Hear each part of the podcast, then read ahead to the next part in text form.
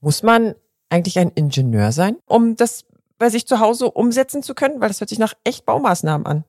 Ähm, naja, das macht ja eine Firma, die war ein paar Tage hier, um diese Bohrungen zu machen.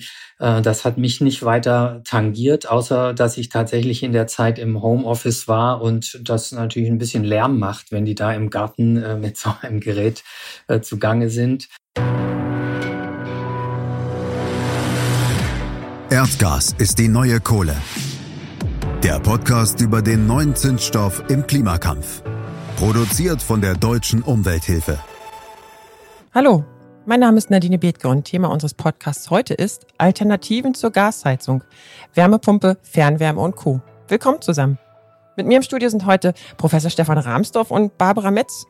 Warum habe ich euch beide eingeladen? Wer seid ihr? Barbara, wer bist du? Ich bin Bundesgeschäftsführerin bei der Deutschen Umwelthilfe, bin bei der Umwelthilfe auch schon ganz, ganz lange dabei und eben auch zuständig unter anderem für das Thema Energieeffizienz im Gebäudebereich. Und ähm, ja, das ist ja ein Riesenthema, gerade im Moment auch äh, mit den steigenden Energiekosten und den Klimaherausforderungen im Gebäudesektor. Und ich denke, das ist der Grund, warum ich da bin. Ja, so in etwa. Stefan Rahmsdorf, wer bist denn du? Jetzt wird's spannend. Ja, ich bin Klimaforscher und äh, von Hause aus Physiker, habe äh, Diplom Physik in Konstanz gemacht und äh, habe dann in der physikalischen Ozeanographie in Wellington in Neuseeland promoviert, war dann fünf Jahre am Institut für Meereskunde in Kiel und leite jetzt am Potsdam Institut für Klimafolgenforschung die Abteilung Erdsystemanalyse gemeinsam mit Wolfgang Lucht. Und äh, ja, dort forsche ich zur Rolle der Ozeane im Klimageschehen, zur Paläoklimatologie und zu Wetterextremen. Das sind so die Hauptthemen, mit denen ich mich befasse. Sehr spannend. Vielen Dank, dass ihr beide dabei seid. Wir reden heute zu Alternativen zur Gasheizung, Wärmepumpe, Fernwärme und Co. Jetzt muss ich dich natürlich fragen, lieber Stefan, musst du als Klimawissenschaftler eigentlich besonders klimafreundlich leben? Also müssen nicht, aber ich tue das natürlich, weil mich das Thema ja nicht nur jetzt professionell beschäftigt, äh, sondern auch ganz konkret in den Folgen für mich, für meine Familie. Und äh, ich versuche deswegen natürlich nicht äh, über die Maßen das Klimaproblem zu verschlimmern. Okay, und können wir überhaupt mit so individuellem Verhalten, wie du das gerade beschrieben hast, das Klima retten? Alleine auf keinen Fall. Ich denke, es ist schon äh, zu einem überwiegenden Teil, sagen wir mehr als die Hälfte, ein strukturelles Problem. Äh, wie funktioniert unser ganzes Energiesystem, äh, das Verkehrssystem? Da kann man als Individuum natürlich teilweise was machen. Also ich habe mein Leben äh, fast komplett ohne Auto gelebt zum Beispiel. Aber letztlich geht es hier um gesellschaftliche, politische Veränderungen, auch die Wirtschaft muss ihren Teil beitragen. Aber ich glaube schon, es, es hilft immer, wenn es Pioniere des Wandels gibt, äh, auf allen Ebenen in der Politik, in der Wirtschaft, aber eben auch Leute, die privat sich entscheiden, klimafreundlich zu leben und zum Beispiel Fahrrad zu fahren. Strukturwandel hast du gerade angekündigt. Die Deutsche Umwelthilfe ist ja jemand, der sozusagen diesen Wandel mit begleitet. Und wir haben heute das Thema Heizungstechnologien. Barbara, du hast gesagt, Gebäudethemen sind schon immer dein Steckenpferd gesehen. Wie ist das mit der Gebäudesanierung und der Gebäudeheizung in Deutschland? Naja, das sieht im Moment nicht gut aus. Und ich glaube, inzwischen ist es auch fast jedem in Deutschland aufgefallen, dass es so ist. Denn mit ähm, dem Ukraine-Konflikt ähm, stellen wir natürlich fest, welche Auswirkungen das hier in Deutschland hat. Und zwar sind die Auswirkungen deutlich steigende Energiepreise. Und das fällt den Leuten auf die Füße, die in Gebäuden leben, die unsaniert sind, weil die eben sehr viel Energie brauchen, um diese Gebäude zu betreiben. Dazu kommt, dass äh, ungefähr 50 Prozent der Wohnungen mit Gasheizungen betrieben werden oder gewärmt werden und ungefähr 25 Prozent mit Ölheizungen. Das ist verheerend. Und ähm, das liegt natürlich auch daran, dass unsere Bundesregierung in den letzten Jahren gerade den Einbau von Gasheizungen noch dazu gefördert hat. Und jetzt äh, stehen wir vor der großen Herausforderung, äh, uns zu überlegen, wie können wir diese Situation eigentlich verändern. Und zwar so, dass es natürlich nicht die Menschen trifft, die ohnehin stark belastet sind durch die aktuelle Situation, nämlich die Menschen mit niedrigen Einkommen. Das heißt aber 75 Prozent unserer unsere Wärmeversorgung und für unsere warmes Zuhause ist immer noch fossil. Was muss denn da jetzt passieren? Was sind denn jetzt Maßnahmen, damit wir Deutschland im Wärmesektor dekarbonisieren können? Na, zuallererst, also beziehungsweise es gibt zwei Dinge, die wir tun müssen. Auf der einen Seite, und ähm, das können wir direkt beginnen, äh, wir müssen schauen, dass wir weniger Energie verbrauchen. Das geht in den Gebäuden, indem wir sie zum Beispiel sanieren. Ähm, oder natürlich auch dort, wo schon saniert ist, entsprechende andere Wärmetechnologie einbauen, wie die schon angesprochene Wärmepumpe. Und auf der anderen Seite brauchen wir natürlich, und ähm, das ist das riesenpolitische Thema gerade, ähm, wir brauchen Unabhängigkeit was Energieversorgung angeht, da sind natürlich die erneuerbaren Energien das Mittel der Wahl. Und Herr Linden hat ja so schön gesagt, das sind Freiheitsenergien. Jetzt wäre es natürlich äh, wunderbar, wenn auch ähm, Politik solchen Aussagen ganz konkretes Handeln folgen lassen würden und hier entsprechend auch tätig werden. Sowohl was den zentralen Ausbau der erneuerbaren Energie angeht, als auch den dezentralen Ausbau. Und da sind wir dann auch schon wieder schnell bei den Wohnungen, wie zum Beispiel ähm, das natürlich Mieterstromgesetz äh, müsste überarbeitet werden ähm, oder auch Solarbalkonmodule, dass sowas installiert werden kann, relativ einfach, ohne bürokratische Hürden. Das könnte auch schon schnell helfen. Das sind viele Maßnahmen, die einfach auch machbar sind. Das hört sich jetzt nicht so richtig kompliziert an. Da kann man eigentlich die richtigen Schritte politisch gehen, vorbereiten und dann kann man da schnell zur Umsetzung kommen. Stefan, du hast dich dafür entschieden, eine Wärmepumpe einzubauen. Du hast deine Gasheizung rausgeschmissen und eine Wärmepumpe eingebaut. Warum? Ja, also ich, ich kann vielleicht sagen, natürlich als Klimaforscher will ich keine fossilen Energien nutzen und äh, seit 2015 nutzen wir in, und kaufen keine fossilen Energien mehr in unserem Haushalt. Natürlich gibt's die indirekt in den Lebensmitteln, die man kauft und so weiter, aber zumindest äh, haben wir keinerlei Geräte, die Benzin verbrauchen, kein Rasenmäher oder Auto oder dergleichen. Und äh, ich hatte damals eine Gastherme und die habe ich von fossilem Gas auf Biogas umgestellt. Nun hat die das Ende ihrer Lebensdauer erreicht, diese Gastherme und äh, ich musste, brauchte was Neues. Der Heizungstechniker kam und sagte, also die muss man mal auswechseln hier, die ist jetzt über 20 Jahre alt.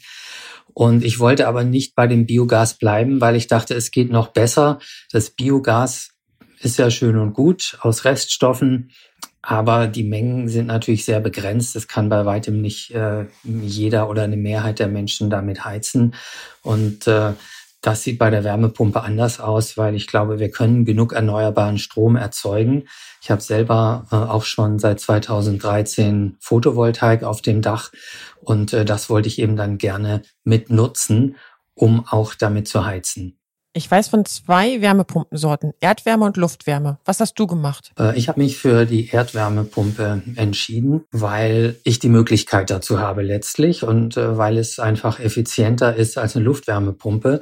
Die Wärmepumpe nutzt ja die Umgebungswärme und ähm, hebt sie auf ein höheres Temperaturniveau. Und wenn man an einen kalten Wintertag denkt und die Wärmepumpe muss Wärme aus der Luft nutzen, die Luft ist ja dann auch verdammt kalt an einem kalten Wintertag, wo man viel heizen muss.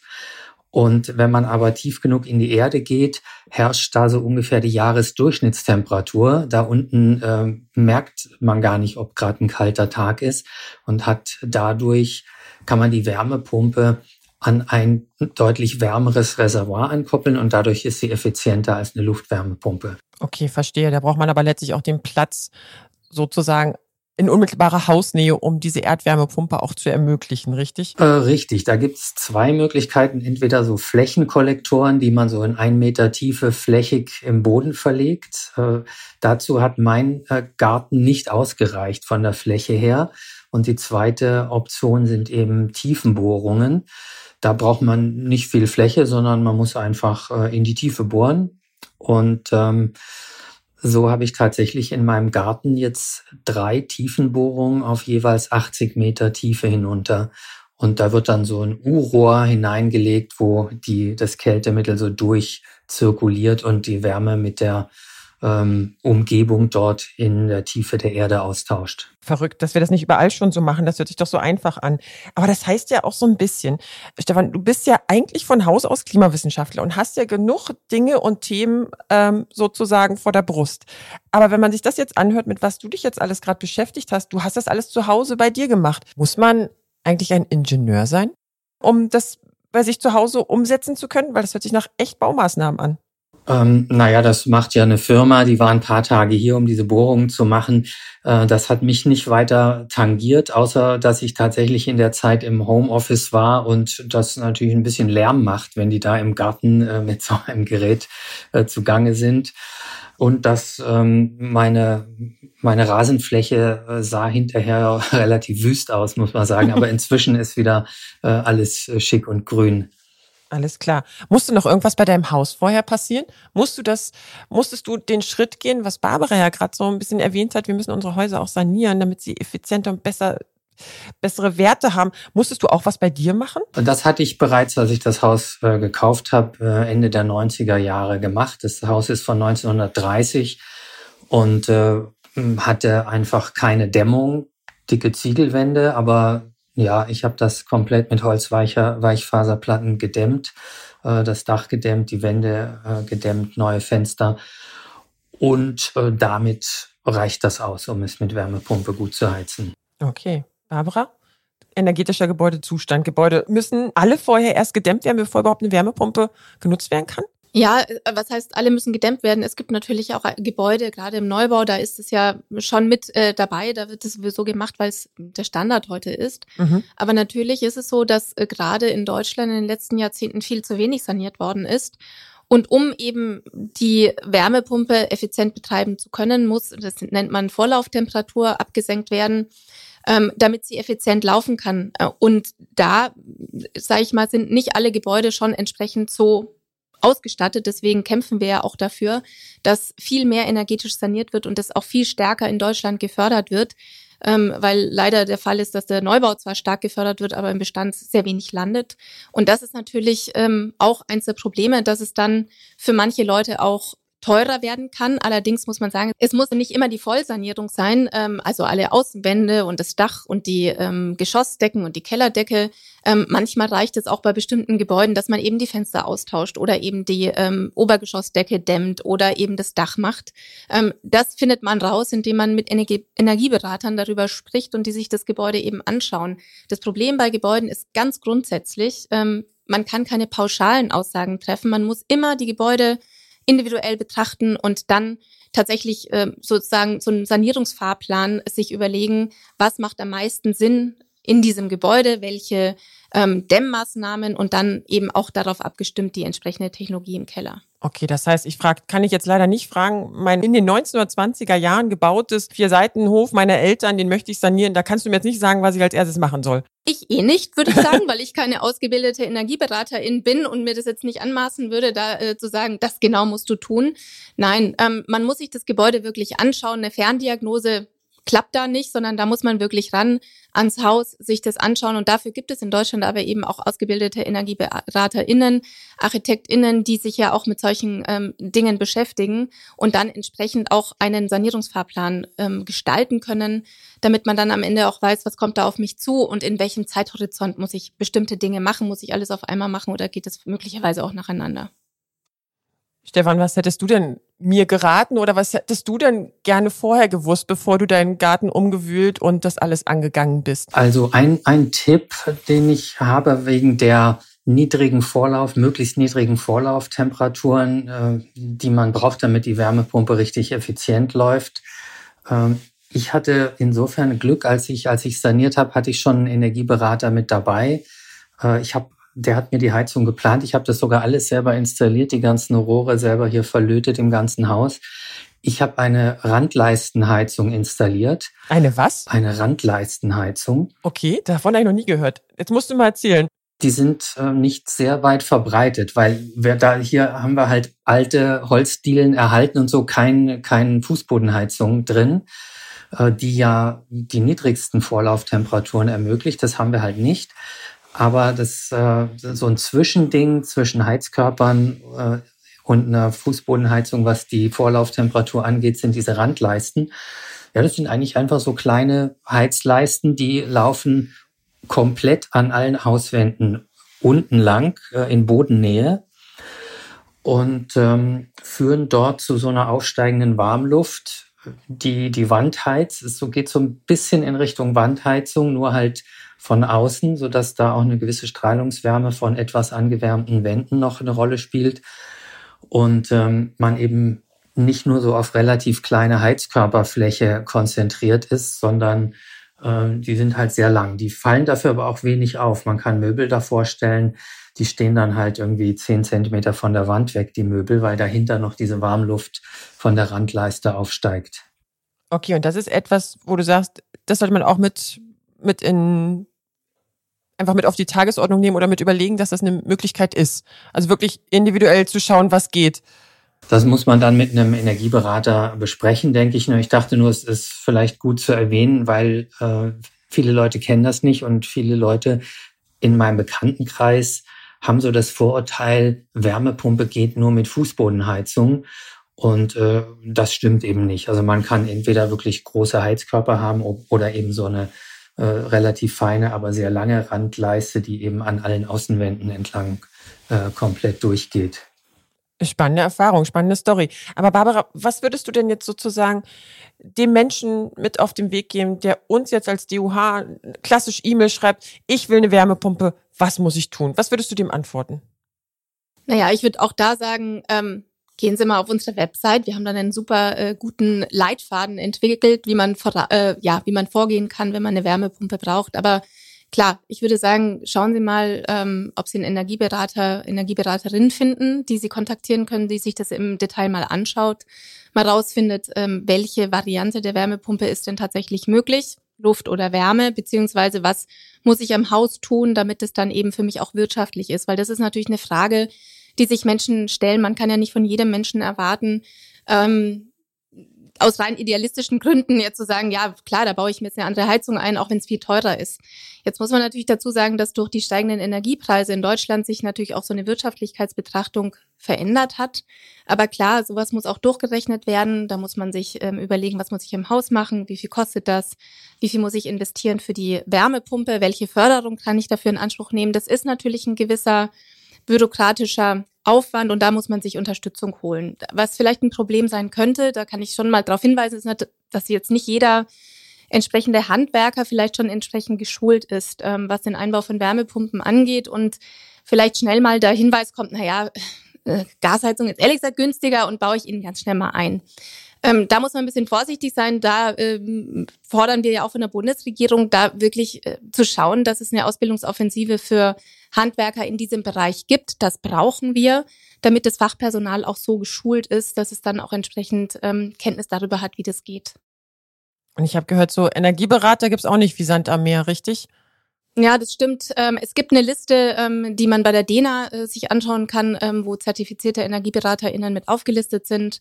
Klar kann man lokal sich sicherlich auch immer in den Rathäusern erkundigen, ob es da Empfehlungen gibt. Aber auch da gibt es natürlich einen Fachkräftemangel, wie eben in vielen Bereichen im Moment in Deutschland.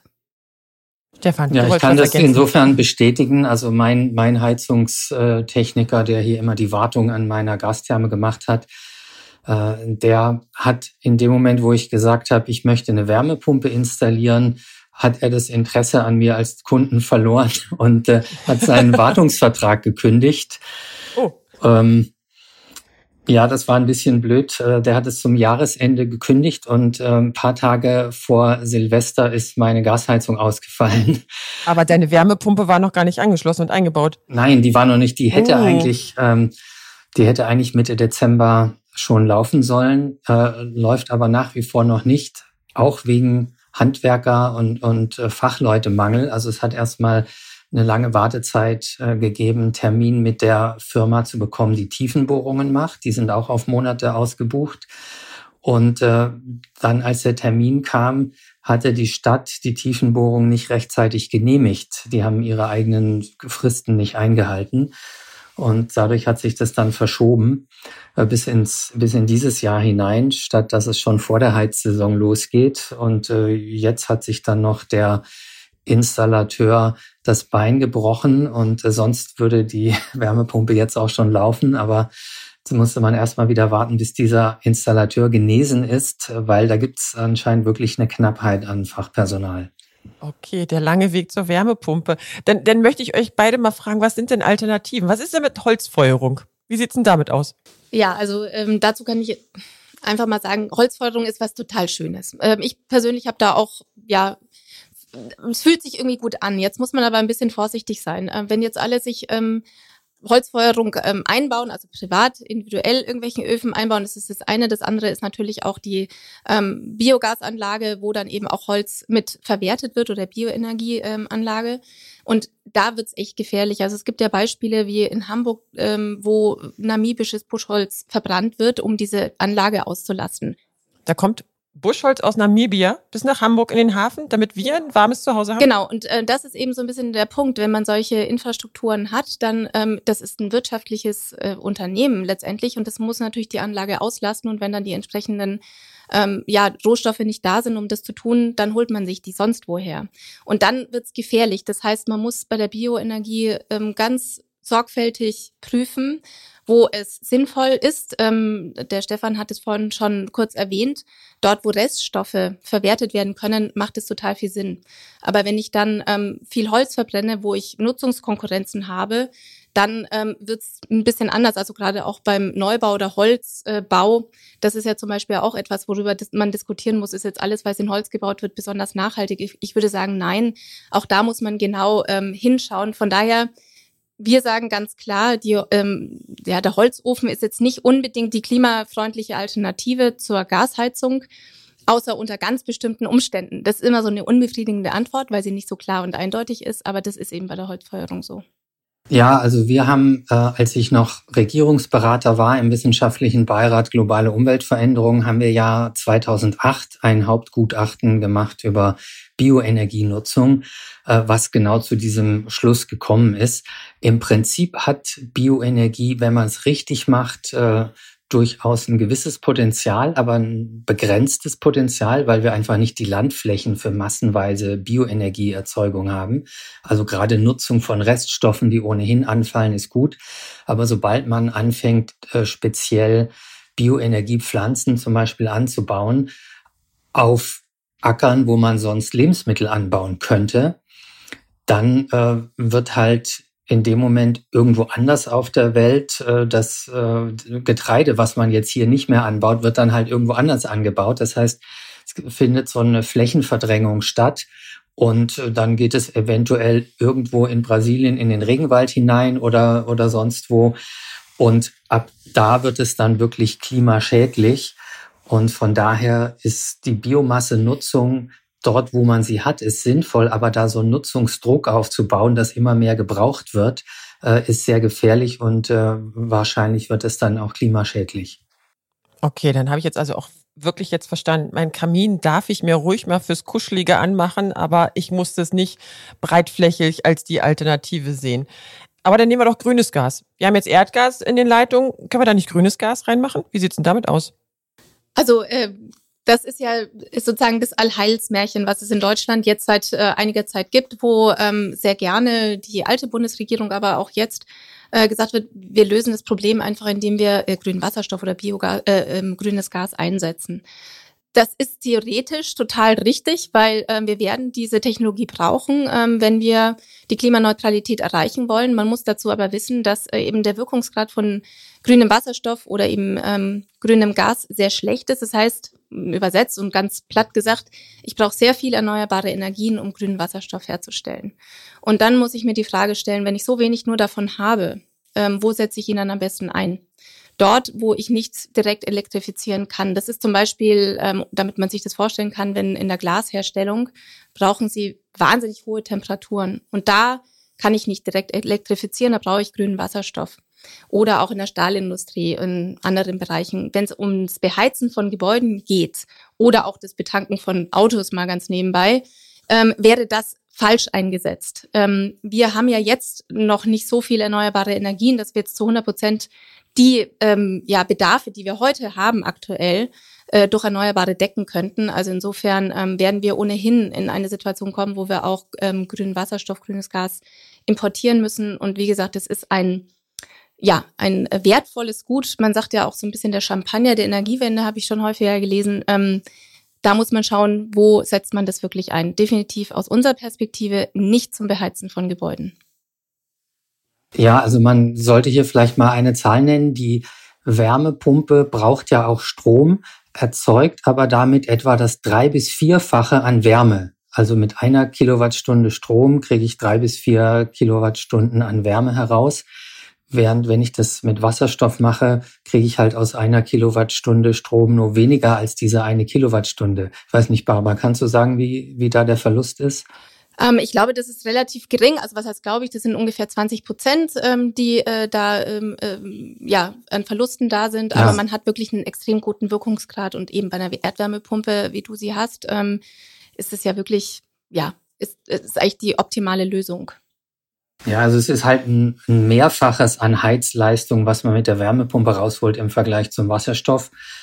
Oder aus meiner Sicht ist äh, Wasserstoff insofern sinnvoll, wenn wir ein 100% erneuerbare Stromversorgung haben, dann wird es an windigen Tagen einen sehr großen Überschuss an Strom geben, weil man hat ja eine Schwanken, Schwankung in den Erneuerbaren und diese Überschüsse, die kann man dann natürlich nutzen, um Wasserstoff herzustellen äh, mit Elektrolyse und den kann man speichern. Also insofern erfüllt ein gewisses Maß an, an Wasserstoff im System eine Speicherfunktion für die schwankenden erneuerbaren Energien für Zeiten, wo eben Überschuss an Strom da ist. Und nicht, um irgendwelche Gebäude zu heizen. Das habe ich jetzt auch verstanden. Also ist es auch nicht so wirklich so eine Alternative. Was ist denn mit der Fernwärme? Bei der Fernwärme ist es so, dass ähm, wenn man mit Menschen über Fernwärme spricht oder äh, sie fragt, wie betreibt ihr eigentlich euer Gebäude, ähm, und dann sagen die, ja, wir haben Fernwärme. Also alles kein Problem. Das liegt daran, dass ähm, relativ unbekannt ist, würde ich jetzt mal sagen, äh, in der Bevölkerung, ähm, aus was wird denn Fernwärme tatsächlich gemacht. Und ähm, es ist so, dass nur 18 Prozent der Fernwärme aus erneuerbaren Quellen stammt und die Hälfte davon ist nochmal aus der Bioenergie. Ähm, insofern, je nachdem auch, woher die Fernwärme kommt, ist der Mix vielleicht auch ein bisschen unterschiedlich. Aber das ist mitnichten, sag ich mal, die klimafreundliche Wärme. Von daher auch da nicht die Lösung und da müssen wir auch schauen, dass die Fernwärme grün wird. Darüber muss, also das geht auch nur, indem man politische Rahmenbedingungen verändert, ähm, damit wir da auch wirklich weiterkommen. Das ist eine Riesenaufgabe, die auch nicht von heute auf morgen umzusetzen ist. Kannst du sagen, was dafür nötig ist, damit wir eine grüne Fernwärmeversorgung bekommen? Na, erstmal braucht man mehr erneuerbare Energien im Netz. Aber ähm, das Netz ist äh, sozusagen schon das Stichwort. Wir haben nicht ähm, die Netze schon da liegen, um eben die ähm, erneuerbare Fernwärme in die Gebäude zu bringen. Das heißt, wir müssen Wärmenetze aus Rollen ausbauen, ähm, die Niedrigtemperaturnetze sind. Die Netze, die da sind, das ist nicht technisch einfach so möglich, dass ich sage, naja, jetzt ähm, baue ich die, mache ich die zu Niedrigtemperaturnetzen. Das äh, erfordert einiges und das braucht auch ein bisschen Zeit, um das hinzubekommen. Ähm, von daher, wir brauchen jetzt wirklich eine starke Förderung ähm, staatlicherseits, dass diese Wärmenetze schnell ausgebaut werden, dass wenn wir dann die Erneuerbaren auch entsprechend zur Verfügung haben, hoffentlich, ähm, dass wir dann eben auch die ähm, in die Netze bringen können. Aber die Fernwärme oder die grüne Fernwärme ist eher eine Lösung für den Ballungsraum, für den innerstädtischen Raum und sowas wie Stefan das jetzt gemacht hat, sein Haus, Garten, Wärmepumpe, das ist auch grün genug. Das haben wir jetzt ja auch gelernt. Sehe ich das richtig? Habe ich das richtig zusammengefasst? Ja, das kann man auf jeden Fall so sagen. Also ich glaube, ähm, das ist vielleicht nochmal so ein wichtiger Punkt. Wir brauchen eine kommunale Wärmeplanung kombiniert mit einer kommunalen Sanierungsplanung. Das heißt, eine Kommune kann ganz unterschiedlich aussehen. Die können ganz unterschiedliche Gebäudekategorien haben. Öffentliche Gebäude, Industriegebäude, neue Siedlungen oder dann eben auch die alten Ein- und Zweifamilienhäuser, die es einfach schwieriger haben, da für sie Lösungen zu finden, die wirtschaftlich sind. Und ähm, da braucht eine Kommune, sag ich mal, muss, muss so einen Plan machen mit einer Zielgerade eben bis 2045. Wie kriege ich das eigentlich hin, dass ich alle diese Gebäude dekarbonisiere und wo sind welche Lösungen möglich? Im Neubau ist es ganz ohne Frage die Wärmepumpe, auch in vielen Bereichen im Bestand, wie man jetzt eben an dem äh, ähm, Stefans Haus auch sehen kann, dass es auch dort geht, aber manchmal geht es tatsächlich vielleicht nicht. Und da brauche ich dann andere Lösungen, wie zum Beispiel eben solche ähm, Wärmenetze oder grüne Fernwärme, ähm, um solche Gebäude dann zu versorgen. Weil natürlich, man muss die Leute mitnehmen. Man kann ja nicht einfach sagen, tut uns leid, jetzt ist die Zeit gekommen und äh, Öl und Gas wird jetzt verboten und wir reißen euch die Gasheizung und die Ölheizung raus. Jetzt müsst ihr halt frieren. Also das ist sicherlich keine Lösung, die irgendwie politisch durchsetzbar ist. Deswegen, wir brauchen Planung und deswegen brauchen wir ganz konkrete politische Vorgaben jetzt, die sich beziehen auf die nächsten Jahrzehnte und nicht nur auf eine Legislatur. Oh, ich bin ein Freund von Planung. Stefan, möchtest du dazu noch was ergänzen? Nein, das ist äh, ganz meine Meinung. Für mich ist die Wärmepumpe eben eigentlich die einzige gute Lösung, um Einfamilienhäuser zu heizen und das klimaneutral zu machen. Total spannend, ihr beiden. Es waren jetzt einige Alternativen dabei. Ich finde diese Diskussion um die Wärmepumpe die Herausforderung sehr spannend, weil ich überlege mich auch für meinen 1920er Jahre gebauten Hof da eine Wärmepumpe hinzupacken. Aber ich muss halt wirklich nochmal gucken, was da alles noch zu tun ist. Ich habe heute sehr viel gelernt. Vor allem das schönste Wort war für mich die Randlastenheizung. Und das ist jetzt auch etwas, was ich äh, mitnehmen werde in meine Überlegung. Vielen Dank für eure Informationen und den Austausch. Danke Stefan, danke Barbara. Sehr gerne. Ja, gerne. Ihr Lieben, vergesst nicht, unseren Podcast zu teilen und zu abonnieren. Wie immer alle Infos auf www.duh.de slash podcast. Und in dieser Folge haben wir uns mal den Alternativen zur Gasheizung beschäftigt und die Wärmepumpe uns angeschaut. In der nächsten Episode gehen wir auf die Frage ein, wie kommen wir durch den nächsten Winter? Und wir stellen uns der Diskussion rund um die Versorgungssicherheit. Bis dahin, ciao, ciao. Das war Erdgas ist die neue Kohle. Der Podcast über den neuen Zündstoff im Klimakampf. Weitere Informationen rund um das Thema Erdgas und saubere Alternativen finden Sie auf duh.de.